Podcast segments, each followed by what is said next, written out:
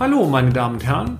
Herzlich willkommen zu unserem Mini-Podcast, bei dem wir betriebswirtschaftlichen Problemen mit einfachen und schnellen Erklärungen auf den Grund gehen. Ich darf mich kurz vorstellen. Mein Name ist Peter Scharf und ich nehme Sie nun mit auf eine kleine Reise durch die Welt der BWL. In diesem Blogbeitrag möchten wir einmal über die Bedeutung der liquiden Mittel für das Bilanzbild eines Unternehmens sprechen. Lassen Sie uns zunächst einmal auf eine pragmatische Definition der liquiden Mittel eingehen. In Anlehnung an die HGB-Definition sollen unter den liquiden Mitteln alle bar- bzw. barähnlichen Positionen verstanden werden. Hierunter fallen beispielsweise die Kassenbestände im Unternehmen, die Bankguthaben auf den Girokonten sowie Kundenchecks, sofern diese noch nicht zur Gutschrift auf dem Konto eingereicht worden sind. Im Rahmen einer Bilanzbetrachtung wird es im Allgemeinen positiv bewertet, wenn Unternehmen über hohe liquide Mittel verfügen. Grundsätzlich ist hiergegen natürlich nichts einzuwenden. Im Gegenteil. Gegen eine ausreichend gut gefüllte Kriegskasse ist auch in Zeiten von Negativzinsen nichts einzuwenden. Es ist vielmehr als Absicherung zu verstehen, dass das Unternehmen auch in schwierigen Zeiten über ausreichend Liquiditätspotenziale verfügt.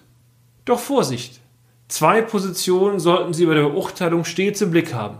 Erstens. Die Bilanz zeigt Ihnen lediglich den Saldo zu einem konkreten Stichtag. Ein Tag danach kann die Welt bereits ganz anders aussehen. Ein Beispiel dazu. Das Unternehmen hatte den größten Teil des Jahres eine sehr hohe Konkurrentenanspruchnahme aber kurz vor dem Bilanzstichtag war es möglich, einen hohen Geldeingang zu vereinnahmen.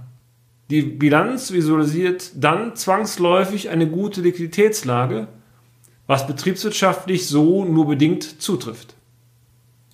Die Bilanz zeigt dann eine gute Liquiditätslage, was betriebswirtschaftlich aber so nur bedingt zutrifft. Zweitens.